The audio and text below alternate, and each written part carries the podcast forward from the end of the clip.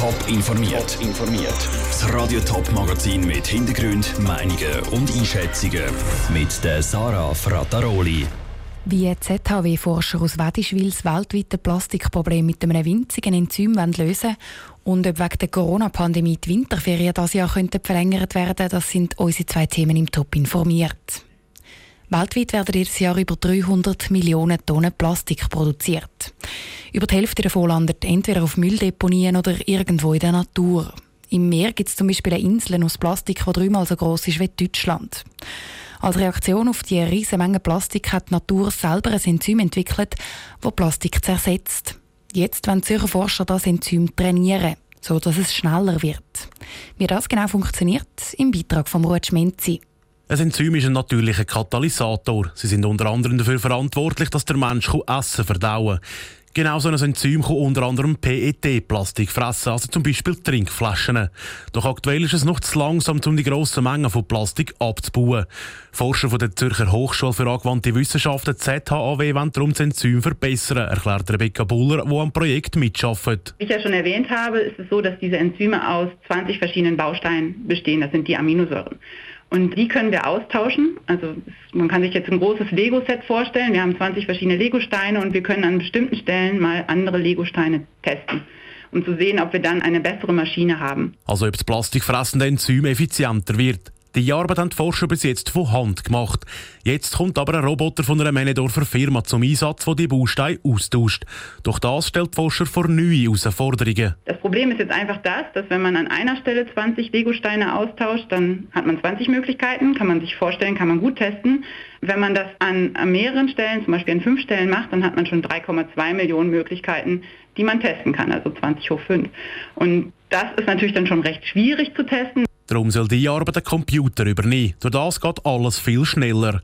Das Ziel der Forscher ist aber nicht nur, dass die Enzyme irgendwann effizient PET-Plastik zersetzen sagt Rebecca Buller. Wir gucken uns jetzt spezifisch Mikroplastik an, also sehr kleine Plastikteilchen, die unter anderem auch Gewässer belasten können, auch Trinkwasser, zumindest in Teilen und dass man da versucht, dann ein Enzym anzusetzen, das schnell genug ist, um eben dieses Mikroplastik dann zu entfernen. Die Forschung von der ZAW läuft jetzt für die nächsten vier Jahre. Wie groß der Erfolg schlussendlich ist, kann aber noch nicht ganz genau vorausgesagt werden. Die Plastikinsel schwimmt also noch einen Moment im Meer umeinander. Der Beitrag von Ruud Schminzi. Neben der ZHW arbeitet auch die ETH Zürich am Projekt mit. Und der Bund unterstützt die Forschung am plastikfressenden Enzym finanziell. Ein Haufen Schüler hocken im Moment schlotternd im Klassenzimmer. Damit es keine Corona-Ausbrüche gibt, wird viel mehr gelüftet und das eben auch im Herbst und im Winter. Politiker aus Deutschland haben jetzt aber noch eine andere Idee, um Corona-Ausbrüche in Schulen zu verhindern. Sie wollen die Schulen über den Winter ganz einfach zumachen, indem die Winterferien verlängert werden. Dafür sollen dann die Sommerferien verkürzt werden. Ob diese Idee auch in der Schweiz könnte die Schule machen, die Cosette Espinosa hat bei Bildungspolitikern nachgefragt. Bis zu vier Wochen länger sollen die Winterferien dauern, damit Corona-Infektionen in der kalten Jahreszeit gedrosselt werden können. So die Idee von ein deutschen Politikern. Das Ziel bleibt überall das gleiche, bestmöglich durch die Pandemie zu kommen und möglichst keine Schulen mehr müssen zuzutun. Der CVP-Nationalrat Simon Stadler ist Mitglied der Bildungskommission und steht dieser Idee skeptisch gegenüber. Ich finde, das ist nicht gut für unser Schulsystem, es ist aber auch nicht gut für unsere Familien weil schlussendlich tut man das Problem einfach in die Familie verlagern. Man tut die Eltern mehr belasten. Die Eltern müssen wieder bei ihrem Arbeitgeber um Lösungen suchen, dass sie mehr daheim sein können und mehr Zeit haben zum Kind betreuen. Auch für die SP-Nationalrätin Sandra Locher überwiegen die Nachteile, wenn die Winterferien länger oder für die Sommerferien kürzer würden ausfallen. Viele Familien können sich schon heute teure Winterferien gar nicht leisten heisst für die Kinder, dass sie dann mehrheitlich würden daheim hocken Im Endeffekt habe ich das Gefühl, würde ich es vielleicht gleich auch mischen mit anderen und letztendlich denke ich gerade für ein lernförderliches Umfeld habe ich hier Bedenken, dass das wirklich gut sein könnte. Sagt die Bildungspolitikerin Locher, die selber auch als Lehrerin arbeitet. Ihren Alltag mit all diesen Schutzmaßnahmen und Hygieneregeln, die haben sich eingependelt. Die Kinder wissen mittlerweile, wie damit umgehen.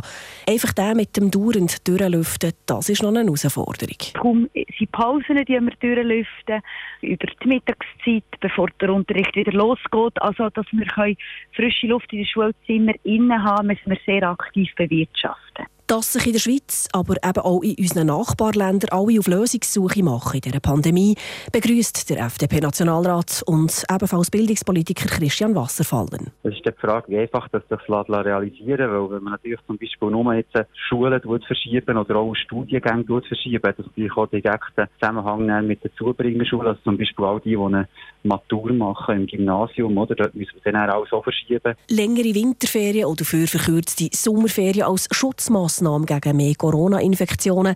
Die Idee kommt bei unseren Bildungspolitikern also eher weniger gut an. Wenn auch aus verschiedenen Gründen.